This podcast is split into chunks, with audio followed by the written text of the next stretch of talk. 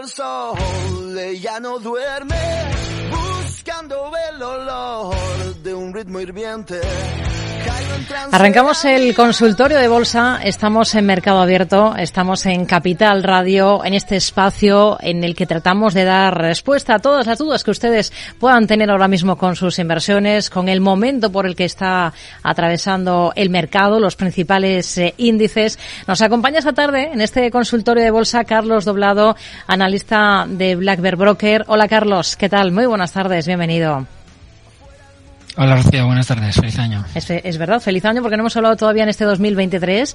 No, todavía no. Ha comenzado bien el ejercicio para las bolsas, ¿no? Sí, sí, de hecho ya acabó bastante bien. Em, ¿no? Vimos un movimiento de Europa bastante fuerte y yo diría que la sensación pues era menos mala de lo que quizá cabría haber esperado por el movimiento de la segunda parte del mes. Si nos fijamos en, en el gráfico del, del SP500, pues vemos claramente ese patrón de vuelta que se confirma a mediados de mes. Es un patrón que además se extendió por toda la renta variable y que se produjo en una zona importante, medio de 200 sesiones, directriz bajista principal, eh, aquí, aquí podremos verla, es decir, en tendencia, en una tendencia como la que tienes aquí, esto es serio, es serio y es, es, es feo. Eh, de hecho, el Nasdaq ha vuelto a los mínimos del año, es decir, eh, toda la renta variable planteó la posibilidad de una recaída hasta los mínimos. Sí. En mi opinión, nunca la perforación de eso, porque lo que nosotros no hemos olvidado y, y he seguido contando, tanto en Blackbird como en el Confidencial, es que aquello de lo que tanto hemos hablado, que a finales de septiembre, primeros de octubre, el sentimiento inversor llegó a una zona extremísima, tanto como que no se ha visto desde marzo de 2020 algo parecido, tanto como que si hacemos backtest de ciertas cosas de, de sentimiento inversor podemos encontrar eh, ideas a mi juicio muy buenas, que se remontan a los 70 y que solo habrían fallado en 2001 en, digamos, devolver al mercado los máximos históricos, porque este, este tipo de setups también se habrían producido en los 70, no habrían dado el suelo hasta el 74, pero las dos veces anteriores en las que se habrían activado esas señales, el mercado habría vuelto a máximos históricos. Es decir, es como si ahora el SP volviera a 4.600, 4.800. Eh, no ahora, desde final de septiembre y primeros de octubre y, y luego recayera de nuevo. Es decir, Sí. ese escenario es un escenario perfectamente lógico y, y yo no, no lo descartaría en absoluto. Pero sí que el sentimiento inversor, insisto, desde finales de septiembre, desde el día 26 para ser exactos, tiene todo lo que mm, debe tener para, para que el mercado se alza y salga de esta tendencia bajista de una forma amplia. Europa lo ha hecho de maravilla, el, el IBEX 35 está, está volando, la, la- hoy mm, he traído incluso gráficos, sabes que no suelo hablar mucho del IBEX, pero hoy hemos marcado un máximo en gráfico total return, lo puedes ver, por encima de la zona de 28.280 más o menos. Ese es el nivel que había parado el mercado en 2021 por dos veces y en 2022. Sí. Es una resistencia que estaba en pie desde hace dos años. Rota esa resistencia, el mercado se queda, insisto, en la versión total return del índice, que para mí es la única que vale. Todo lo demás es una entelequia que está muy bien como índice, pero que no expresa en ningún caso, pero especialmente en el caso IBEX 35, el comportamiento del mercado. Estamos a un 4% de que el IBEX 35 marque máximo histórico. El máximo histórico, también hay que decirlo, no se eh, produce en el año 2008 ni en el año 2007, no, se produce en el año 2020, justo antes de la crisis COVID, al mismo nivel en el que ya se había llegado en 2016, ligeramente por encima del nivel que se marcó en 2015. Es decir, el IBEX 35 desde 2015 ha llegado pues una, dos, tres, cuatro, cinco, seis y con esta siete veces a la zona 28.250. Hoy hemos cerrado por encima. Siete veces, insisto. Lo cual que nos deja ante una resistencia enorme y también ante una idea muy clara, que es que batir esa resistencia deja al mercado en subida libre, rompiendo algo que el, el IBEX no ha sido capaz de hacer desde hace pues casi una década. Y ahí lo dejo. Em, ¿Qué está pasando hoy? También, pues, y me parece importante, eh, porque el mercado quizá no está haciendo grandes cosas, ¿no? A pesar del dato de inflación, sí está haciendo grandes cosas. Hoy la volatilidad cae casi un 9% Mm. y está atacando el mínimo previo, esa zona del 19-20. Ese nivel no ha sido roto en ningún momento durante cada uno de los contraataques alcistas vividos desde el techo del SP500 máximo histórico en enero del 2022, los primeros días del año. Si rompemos esa zona del, entre el 18.50 y el, y el 20, estamos rompiendo un soporte realmente brutal en términos de volatilidad y con un mensaje muy claro en tendencia, con lo cual esa directriz alcista, como nosotros pensamos, se romperá con más probabilidad. ahora mismo, sin una pérdida de los mínimos de diciembre del año pasado y la superación de estos 25 o 50 puntos en el VIX, pues los alcistas mandan. Y también, y para terminar la reflexión, hay que recordar que esto no se produce desde cualquier lugar. Si tomamos índices total return, por ejemplo, dos, que me llaman mucho la atención y que me la han llamado eh, pues en, estos, digamos, meses desde septiembre cuando hemos hablado de la reconstrucción. Hay, hay, hay muchos, hay muchos índices que, que están en zonas muy interesantes. Espera, porque ahora esto no sé por qué no me da lo que quiero. A ver. Ya sabe que son cosas que, que ocurren en el directo, efectivamente. Bueno, hoy tendríamos, por ejemplo, la ruptura de la directriz bajista del Russell 2000, que es el índice que está subiendo más fuerte, es decir, esa directriz bajista que tiene muchos índices, muchos índices en Estados Unidos hoy estaría cayendo. Probablemente estaría pasando lo mismo en un Dow Jones de transportes.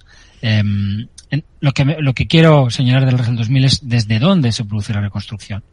Es decir, este suelo de septiembre no se produce desde cualquier lugar. Se produce desde un lugar muy importante para la tendencia en el proceso de fondo y por eso encaja también esa idea de que hayamos visto lo que vulgarmente llamamos claudicación y que toda la gente en general está diciendo que no se puede haber producido porque el VIX no ha llegado a 48. Yo también he utilizado ese argumento en algún momento, aunque luego he hablado de que es un error verlo así porque en los 90 vimos un suelo sin un VIX en la zona de 98, es decir, el 48, perdona.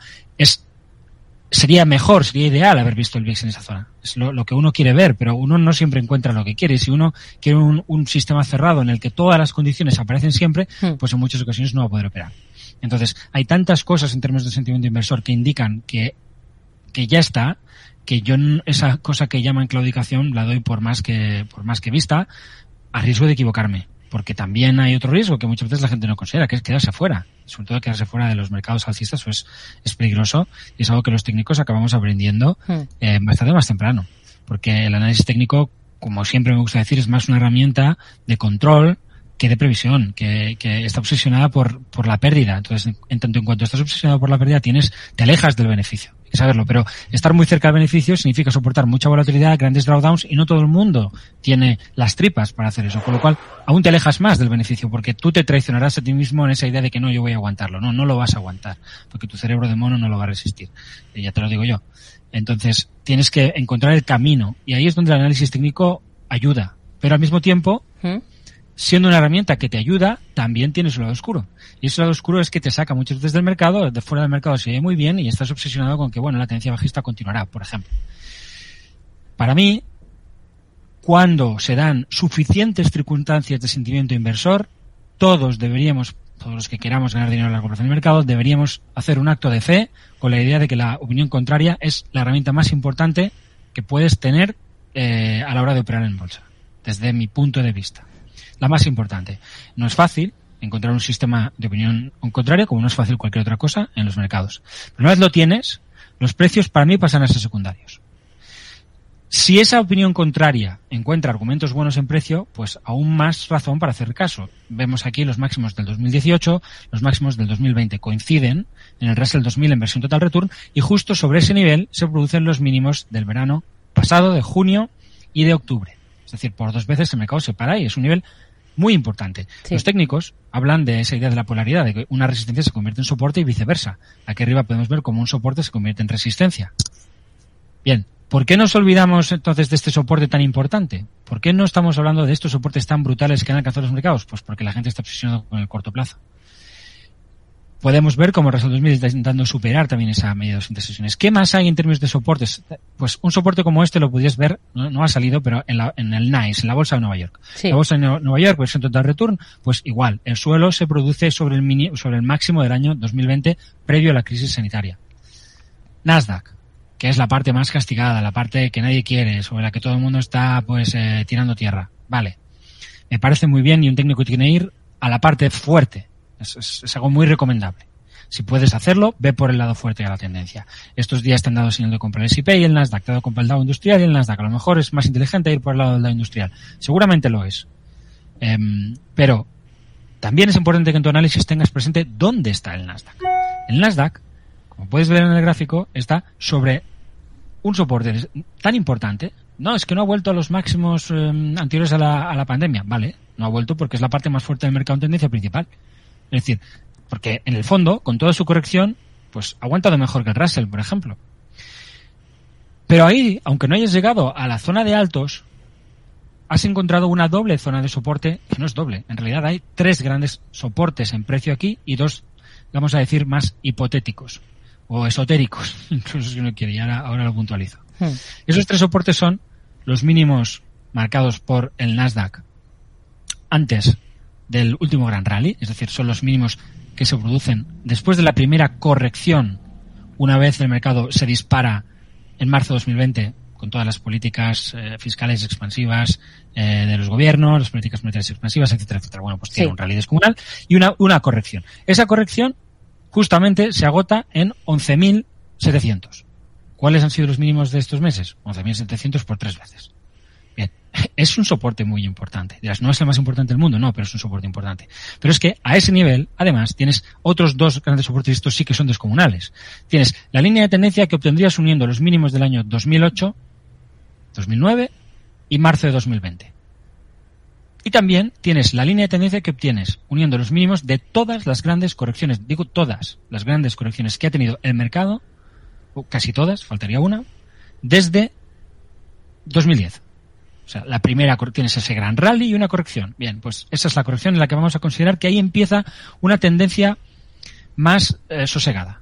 No tan brutal como es la que arrancaría desde el primer rally. El primer rally, después de un gran movimiento bajista, generalmente es muy, muy fuerte en términos de pendiente. Y luego irá perdiendo pendiente. Por eso se están rompiendo directrices, pero no terminará la tendencia.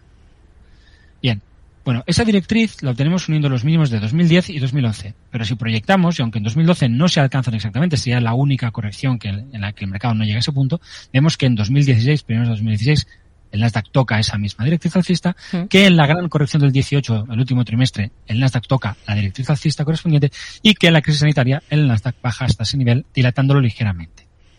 Bien, el pasado, el pasado verano, perdón, el pasado verano, en octubre, y ahora hemos tocado por dos veces ese nivel. El Nasdaq lo hace por dos veces porque recae. El conjunto del mercado no lo hace. Hay quien está diciendo pues que esto, por ejemplo, y yo lo he podido ver así, es una bandera de continuidad bajista.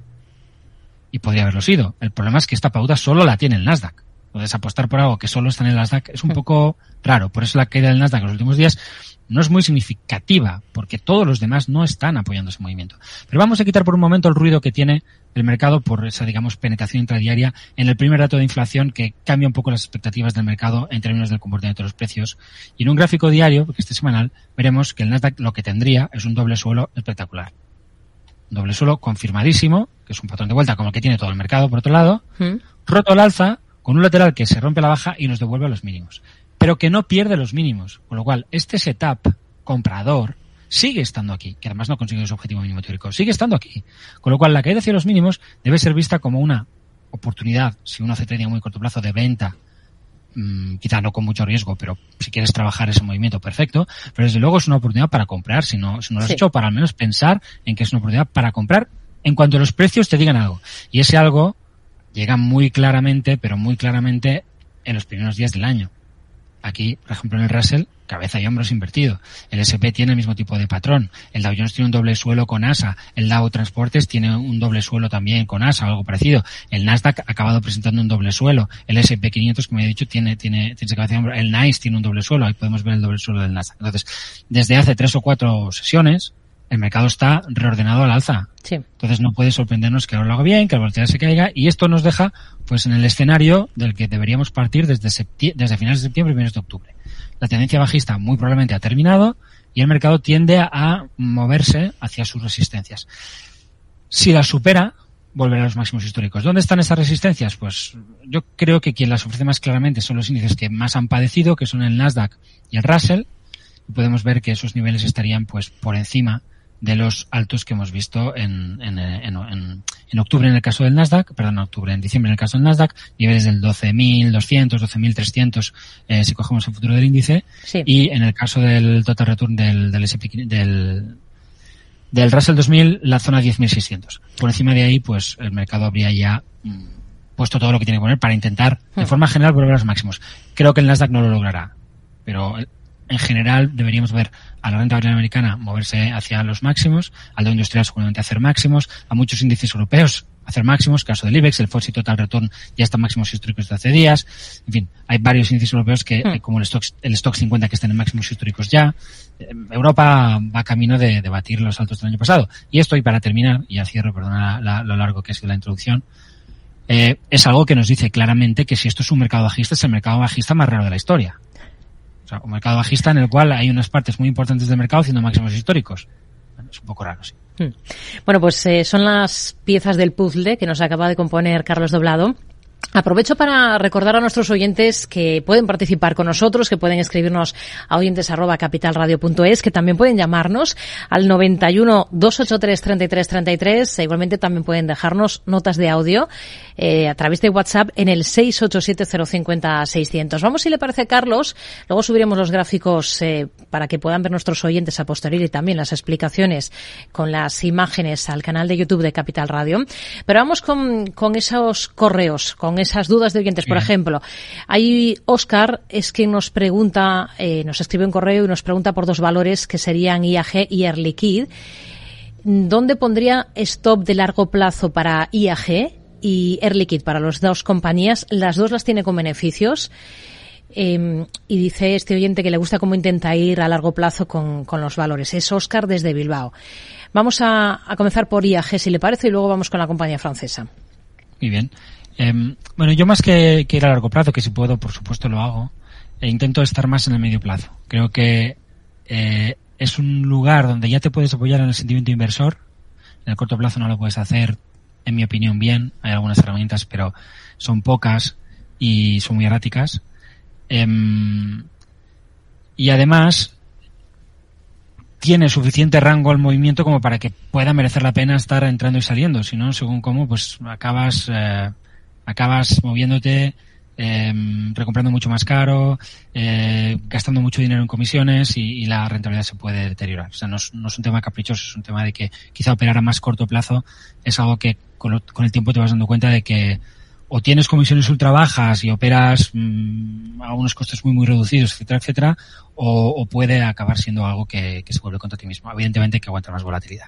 ¿Qué, ¿Qué, podemos decir de IAG? Pues mira, prefiero coger el gráfico del, como siempre, de Londres. ¿Sí? Nos, nos, si nos tomamos el, el gráfico de, de Londres, vemos que incluso hoy estoy rompiendo esta especie de resistencia ascendente. Esto podría ser visto como un cabeza y hombros, aunque me parece, mm, bueno, poco por querer ver algo en el gráfico ahora mismo. Quizás se ve mejor en España, pero yo lo que señalaría es eso, ¿no? Que cogiendo el gráfico de Londres, pues sabes que con IAG siempre lo hago, podemos ver que IAG en esa caída hacia mínimos alcanza exactamente el mínimo de la pandemia, de la zona de finales de, del 2020, donde en su momento se deja un doble suelo y aquí se ha dejado una vuelta a nube. Entonces yo desde luego, si lo tuviera en cartera sería un mantener y donde le pondrían stopes en este mínimo de, de, de, finales del año pasado. Esta corrección es una banderita, la banderita se supera al alza, tienes una señal de compra en corto plazo, niveles de 135 peniques y a partir de ahí movimiento hacia la zona de resistencia siguiente, que es este nivel de resistencia ascendente y este máximo eh, que tenemos aquí, pues entre el 150, donde estamos ahora, hasta el 156,4 peniques.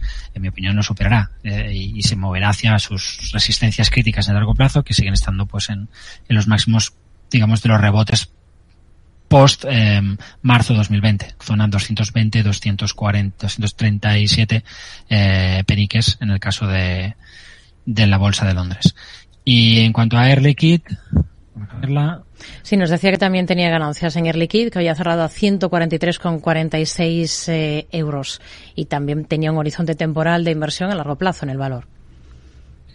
Bueno, insisto que el largo plazo es una cosa que cada uno un poquito, ¿no? La pone donde quiere. Bueno, sí. Eh, Para cada uno es una cosa, está claro. Claro, claro, es, es complicado eh, al final establecer esas cosas, pero en tendencia de fondo, vamos a decir así, la tendencia que dura meses, semanas, eh, muchas semanas, no, no tres semanas, sino es que dura 20 semanas o 15 semanas o cosas muy grandes.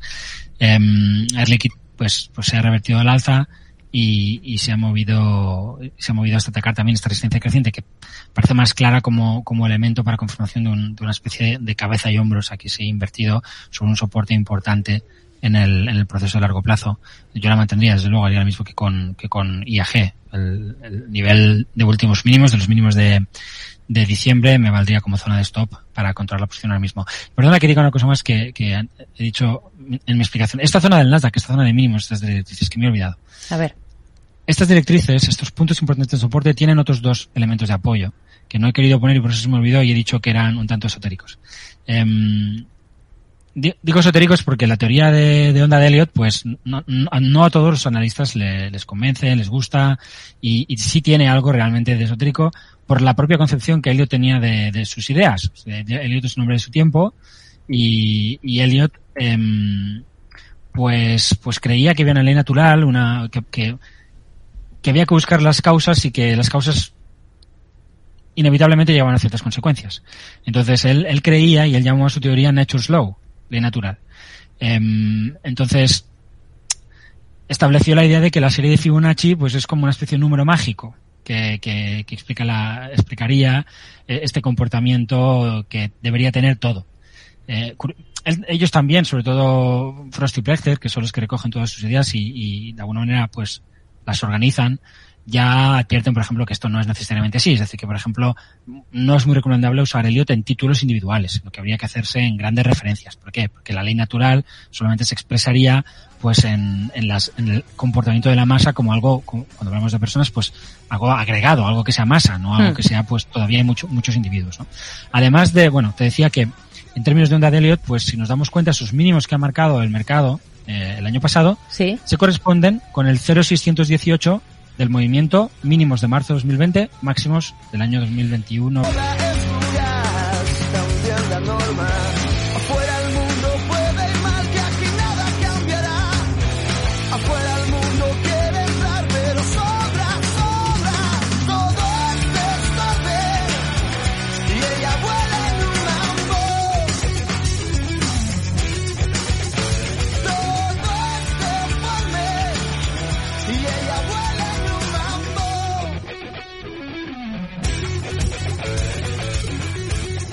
Pues ahí seguimos en el consultorio de Bolsa de Mercado Abierto en Capital Radio y seguimos en el mismo punto que lo habíamos dejado antes. Carlos estaba analizando algo que le había quedado pendiente con respecto al, al gráfico del Nasdaq. Nos hablaba de, de, puntos esotéricos, nos estaba explicando también cosas de la teoría de Elliot. Eh, terminamos con ese asunto, si le parece, y continuamos con dudas y con nombres concretos sí, de compañías. Es, es muy, muy breve eh, como te decía, pues no solo tenemos esos tres soportes que de alguna manera determinan el precio en su comportamiento más, más inopinable, que son los mínimos eh, de la primera reacción tras, tras la fulgurante recuperación post eh, crisis sanitaria, sí. esas dos directrices alcistas que podríamos trazar en el índice en el muy largo plazo, y luego el hecho de que también podemos ver como a ese nivel eh, encontramos una corrección del 61,8%, es decir, la, la, el, número mágico eh, que habría establecido Elliot dentro de lo que es, pues bueno, la serie de Fibonacci es el número, el número representativo, ¿no? De esa, de esa serie y la razón áurea, ¿no? Que, que, creo que, se la conoce así y después, pues también podríamos ver cómo si tomamos los mínimos del 2009 y pudiéramos considerar que todo esto ha sido un gran mercado que ha terminado, algo que podría ser para el caso de Nasdaq, no para las bolsas, pero para el Nasdaq a lo mejor pues le va a costar más superar esos máximos, podríamos ver que ese, prim, ese nivel también se corresponde con un 0,382, que es uno de los tres grandes niveles que da eh, la serie de Fibonacci, el 0382, el 05 y el 0618. Hay muchos más. Entonces, bueno, cinco soportes realmente espectaculares en el Nasdaq eh, que refuerzan eh, pues esta idea de que el mercado no solo se vuelve desde un sentimiento inversor absolutamente atípico que como decía al principio del programa, solo ha fallado en términos de devolver al mercado máximos una vez desde 1967, que es desde, desde que hay datos para hacer estas cosas. Solo una vez, en 2001.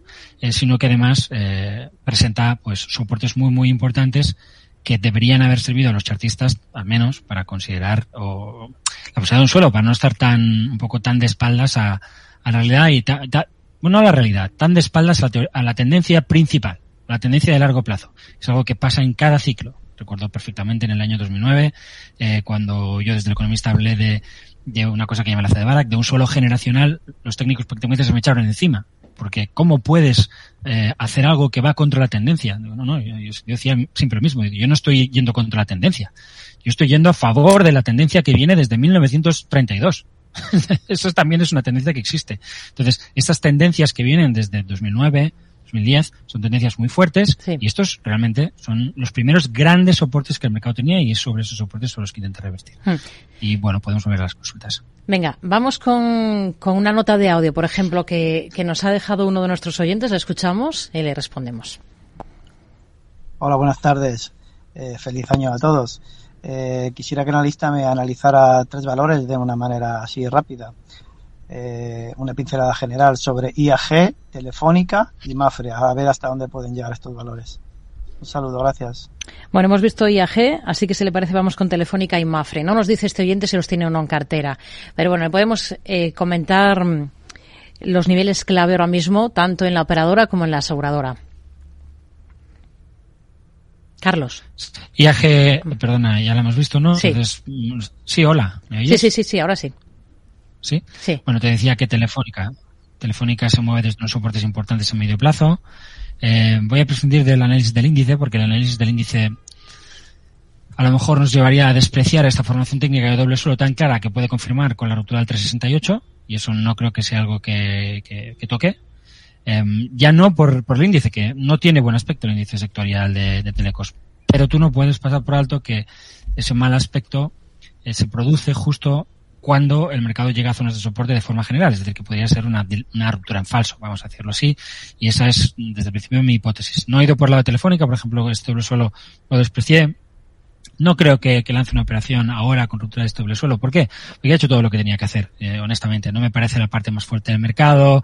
No, puedo, puedo hablar del valor porque a mucha gente le interesa y puedo comentarlo en el confidencial y evidentemente es una señal de artista de compra que tendremos y el que quiera tomar posiciones lo puede hacer con esto bajo 320 porque realmente la señal de compra es de manual.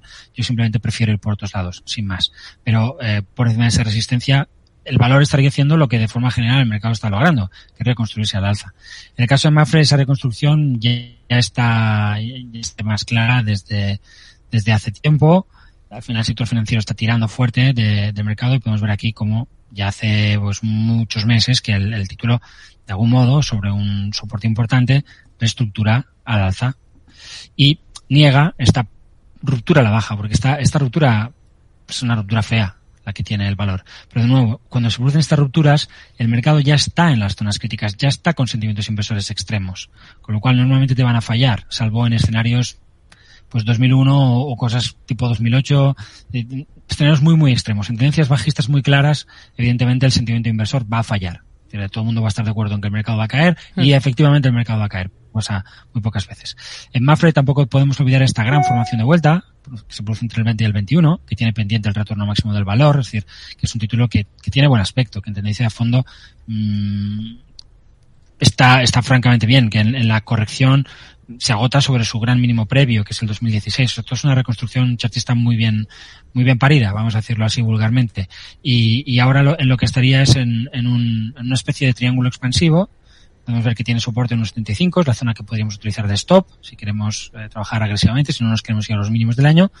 Y en principio, ruptura de, de, esta, de esta zona de máximo previo. Ayer el valor deja un reversal bastante fuerte, pero no, no me parece que, a ver, no me parece que eso finalmente vaya a llevar al valor a, generar un techo y no me dejaría llevar solamente por una vuelta en un día, por mucho Arami que, que tengamos aquí, que es, es, un, pues es un conjunto de velas potencialmente bajistas, yo lo veo como algo consolidativo y creo que el valor acabará rompiendo la zona del 1.88. En ese caso tienes una nueva señal de compra en tendencia insisto, stop bajo 1,75. Hmm. De Telefónica y Mafre vamos a, a, centrarnos en otros dos valores. Vamos a responder a Félix que nos envía un correo y nos dice lo siguiente, que está en la compañía finlandesa Cone. El ticker es K de kilo, N de Navarra, E de España, B de Barcelona, V Valencia. KNE, vale, eh, A47. Y lo que pregunta es si piensa que le queda recorrido o es momento mejor de salir de, este valor. Y luego nos añade que ha entrado en la italiana Enel a 5,4 y quiere saber un poco qué esperar de la compañía eléctrica, cuál sería el stop para esa posición que tiene abierta en Enel. Así que vamos con Cone primero. Vale. Eh, creo que tiene, tiene una fuerte resistencia aquí. También pienso que la va a superar. Zona 53. Por encima tendríamos un cabeza de hombros invertido que eh, reforzaría el patrón de vuelta que ya presenta desde la zona de 42. Guiarse por los objetivos mínimos y, por las resistencias es un problema porque te saldrías cada dos por tres. El objetivo mínimo de este patrón era 45 medios entre sesiones. Bueno, se rompió, continuó, también pudo con las interresistencias. Es decir, cuando estás en tendencia las resistencias caen. Entonces, si mi escenario base, y es el que es, es que la tendencia sea reordenado al alza o que se va a reordenar al alza de modo general, ya lo ha hecho en Europa, lo, lo va a hacer muy presumiblemente en Estados Unidos, está por confirmarse los precios, pero es mi apuesta, eh, yo seguiría seguiría manteniendo posiciones y, y, y, aceptaría los últimos mínimos como zonas de stop, como hemos hablado para otros, para otros valores. En el caso de Cone sería 46. En el misma historia, tiene una especie de, de vuelta a nube y en los últimos días también una ruptura de resistencias que parece poder verse como un cabeza y hombros.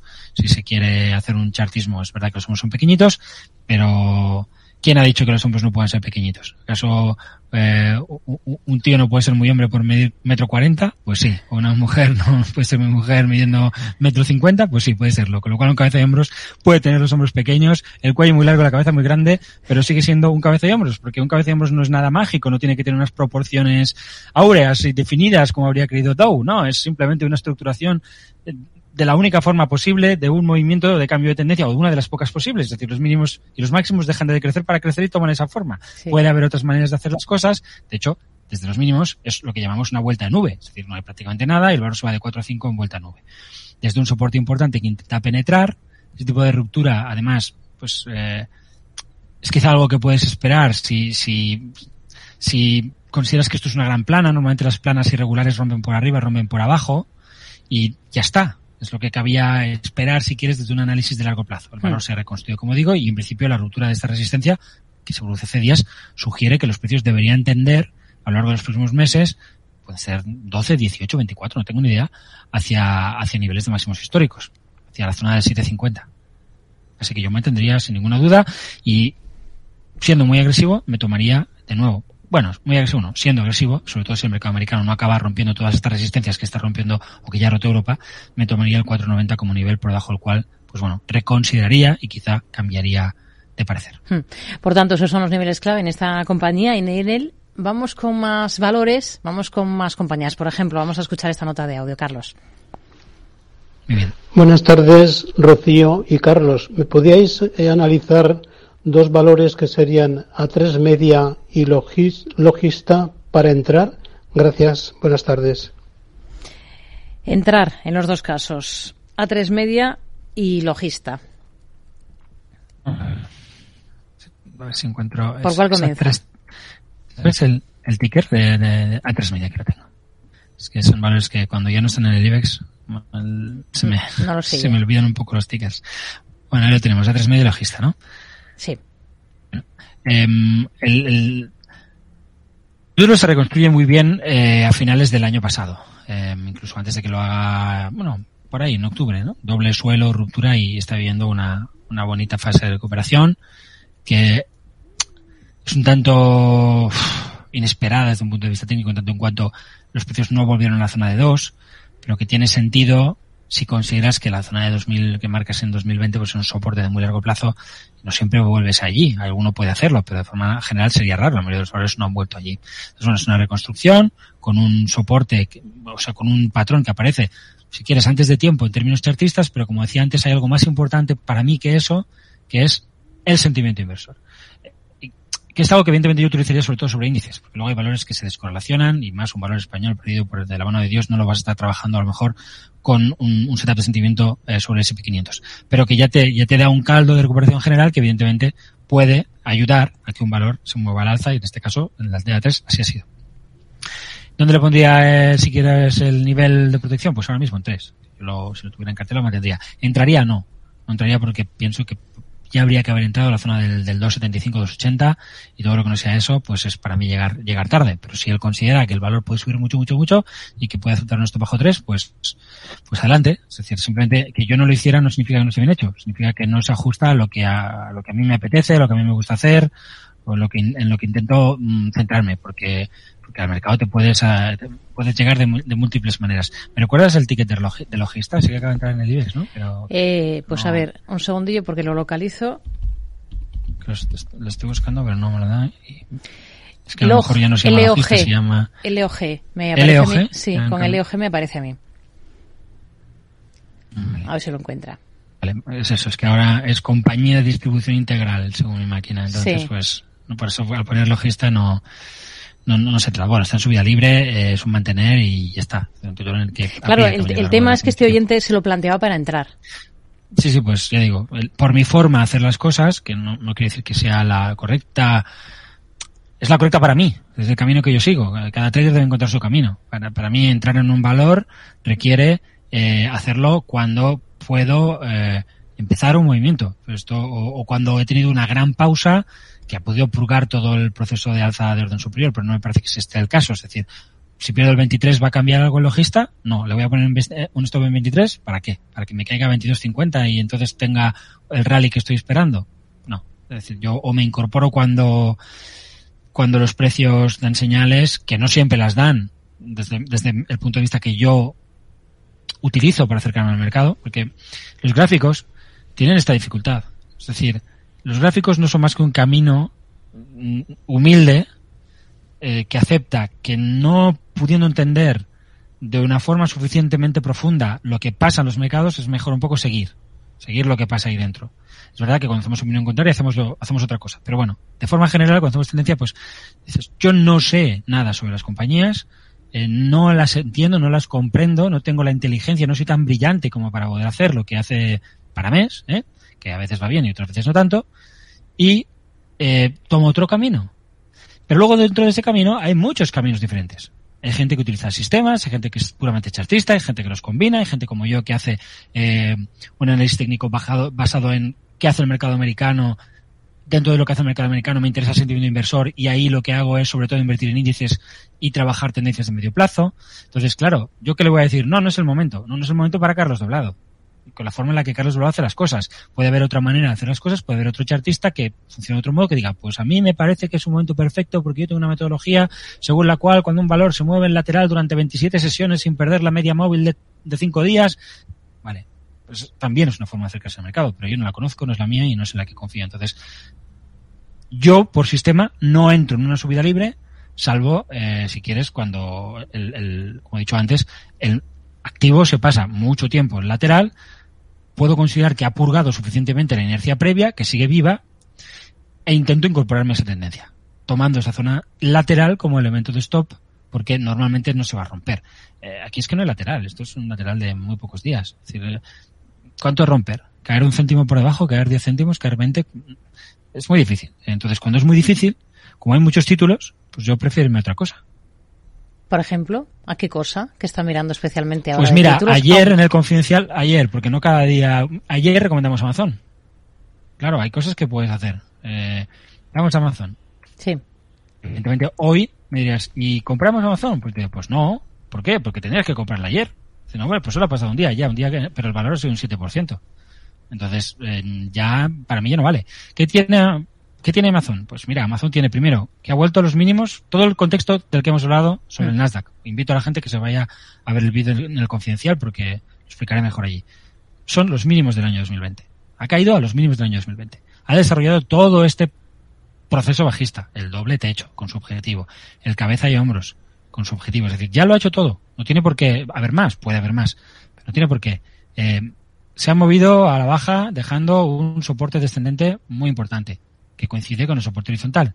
Las, las sobreventas aquí en términos de RSI, estas cosas son enormes, las divergencias. Las divergencias en gráfico diario son enormes y en el gráfico semanal también. Es decir, tenemos muchas cosas cuantitativas, sistemas que lo hago antes. ¿Qué hace el valor eh, hace un par de días? Pues dejar un doble suelo. Pues es ahí cuando se compra. Amigo, eh, como muy tarde en el 90. Te 98 que ya llegas tarde el día siguiente, un poquito tarde. Yo lo hago, yo lo hago el día siguiente porque no me gusta esta vela no me gustó esta vela. Entonces dije, bueno, voy a esperar un par de días a ver si se mantiene por encima. Y no quiere decir que, que el valor no pueda romper así. Por ejemplo, el Dow Jones Industrial este año rompe de esta manera, en octubre. Rompe en una sesión de ida y vuelta, queda ahí un poquito dudoso y luego ya se mueve al alza claramente bien. Amazon deja un gap, una vela de duda y el día siguiente me rompe esa vela y se me aleja claramente la zona de soporte, con lo cual esto ha sido un pullback. Intradiariamente los títulos han vuelto hacia la zona de soporte y se han reembolsado. Bueno, ahí ya te saco la señal de compra.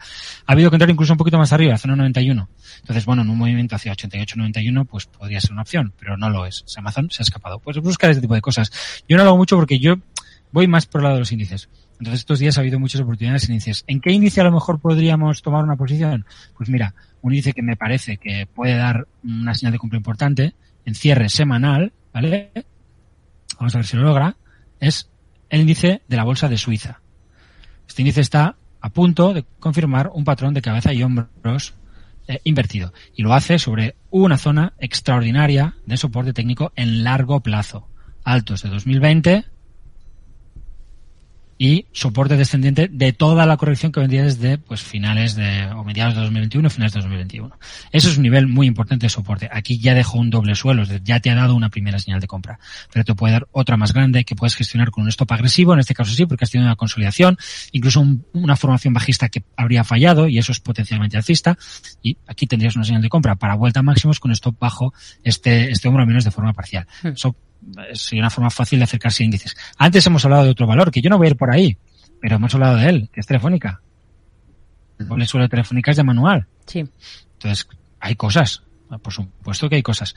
Pero como, como le decía a un amigo que me entrevistaba esta semana, eh, es que había que incorporarse en octubre. Entonces a mí me da pereza, hago pocas cosas, ni me lo miro, porque si no empezar a sacar estrategias, ¿para qué quiero sacar estrategias? Si yo ya, yo ya he hecho mi trabajo. Ahora, eh, o sea, como es aquello, bueno, ya, pero ¿y ahora qué? No, ahora qué no. Ahora es tu problema, tío. O sea, yo hablo para ti todos los días. Si no lo has hecho cuando tocaba, pues no me hagas, no me hagas que me moje otra vez. Que esto es, es una cosa mucho de, de, la gente, ¿no? Es que usted no se moja. Es que yo no he venido aquí a mojarme. He venido aquí a ganar dinero. Y para ganar dinero tengo que elegir los momentos en los que yo sé que la probabilidad se acerca bastante a, a, a lo que busco y que está muy a mi favor. Y eso pasa muy pocas veces a lo largo de un año. Y es ahí donde me gusta trabajar. El resto del año me gusta mirármelo y disfrutar y irme a esquiar, que si Dios quiere, nevará la semana que viene y me pasaré las próximas dos semanas esquiando toda la mañana. Hmm. Bueno, pues a ver. Eh... delante la pantalla. Venga, vamos, vamos con un correo electrónico de un oyente que nos dice que tiene acciones de Santander, de Bankinter y de Inditex, que las tiene con ganancias, eh, pero se plantea si todavía les queda subida. Vamos a echar un vistazo a estos dos bancos. No tenemos demasiado tiempo. Eh, Santander y Bankinter. Y luego miramos a Inditex. A ver, Bankinter. Bueno, Bankinter, en principio, es un valor en subida libre absoluta es un, valor que estos días ha superado sus máximos históricos en un gráfico ajustado por la inflación. Ya sé que hay gente que cree que, que Bank Inter le queda mucho para llegar a máximos, pero no, podemos ver aquí. O sea, ha roto sus máximos históricos. Y lo hace desplegando una formación mmm, de lateralidad muy amplia con ruptura muy clara. Entonces, para mí dado señal de compra. Pero una señal de compra a cinco años vista, no a cinco semanas. Entonces, le pondría un stop alejado, porque hay que ponerse alejado para que no te saquen, bajo la zona del 540, pero sería un, un, para mí una operación a mínimo 12, 18 meses desde ya, desde el primer momento. Eh, Inditex, pues Inditex es llegar tarde, son todos estos valores que puede seguir subiendo, por supuesto, espero que llegue a los máximos, incluso que, que los rompa. De hecho, como decía antes, el IBEX 35 ya está ahí. Eh, pero el, el, punto de incorporación de Inditex, esta es una estrategia que nosotros hemos sacado en el confidencial, está aquí. Y, en tu programa hemos hablado de ello. En la ruptura de octubre. Si en octubre el mercado se está reorganizando al alza, y tienes un doble suelo, hombre, ahí sí. En el Telefónica me cuesta más entrar, pero en este, este era ahora o nunca, amigo. Esto es lo que estás, esto es lo que estás esperando. Y me has dicho Santander, pues Santander es la misma historia. Y aquí en el Santander sí que ha habido, y en tu programa también hemos comentado bastante, porque el banco se había quedado atrás. Y una de las cosas que, que lo hacía todavía muy llamativo era eso, que se había quedado atrás. El banco también en octubre confirma un, un doble suelo enorme. Un doble suelo sobre un soporte muy importante. Me recuerda al que hemos visto antes sobre el SMI suizo, un soporte descendente que acota toda la corrección. Un soporte que además, pues, tiene que ver con estos antiguos máximos que luego son zona de soporte. Es decir, es una zona de gran valor histórico, la del 2,30 y poco en un gráfico ajustado por de ampliación. Bien, eso se rompe al alza al, al, valor le cuesta, el mercado sigue subiendo, con lo cual el valor te está diciendo compra, compra, compra. Este es uno de los pocos títulos que yo he podido tener durante muchos días en abrir en la tabla de seguimiento que tenemos en Blackbird. Porque los demás, mira, como Amazon, dan señal de compra y se van. Pues adiós, ya no puedo comprar. De abrir a mantener, ya está. Sí. Eh, pero aquí no. O sea, aquí lo has tenido muchos días y en la corrección una bandera. Y en la bandera, yo he sacado en el confidencial esto, sobre la bandera, aquí, si te lo están poniendo mejor imposible. Y luego tu doble suelo, aún más claro, con stop bajo los mínimos, 2,5. Pero aquí puedes comprar, aquí puedes comprar, pero a 3 no. A 3 es un mantener. Porque los stops siguen allí abajo. Porque una cosa es arriesgar un 5, un 10, un 15%. Mm, cuando tienes un amplio potencial, es decir, cuando puedes pensar, si compro la zona 2,6 y me voy al 3,3, puedo hacer 2, 3, incluso si lo supero, que es algo que no puedo descartar, pues puedo acabar haciendo entre 2 y 4 veces el riesgo sin que sea un trade extraordinario. Y eso está bien. Si puedo perder lo que sea, pero puedo ganar tres veces más, cuatro veces más, eso está bien. Pero si compro ahora, el stop sigue ahí abajo, o bastante abajo, con lo cual puedo perder dos veces más de lo que podía perder entonces, sí, ahora se ve más claro, claro, porque ha subido. Es decir, no, es que ahora, pues claro, sí, es que ahora, eh, cuando está feo es cuando la gente no quiere comprar. Hay que romper esa negatividad, es lo que ha pasado estos tiempos con los, no, es que, es que el sentido de inversor es muy extremo. Hmm. Ya, ya, pero está bajista, sí, sí, pero es que es muy extremo. Y, y tener, pues, las pelotas de salir a decir, no, ahora hay que comprar cuando todo el mundo en todos los medios está diciendo que esto se va al carajo, pues eh, no todo, no, hay que estar un poco loco para hacer eso. Y tengo todo respeto por quien, lo haga, o al menos por la, tengo respeto por la locura. Luego otra cosa, como llegan a las conclusiones, igual no la respeto, pero por es, tener esa valentía es algo que es muy difícil de hacer.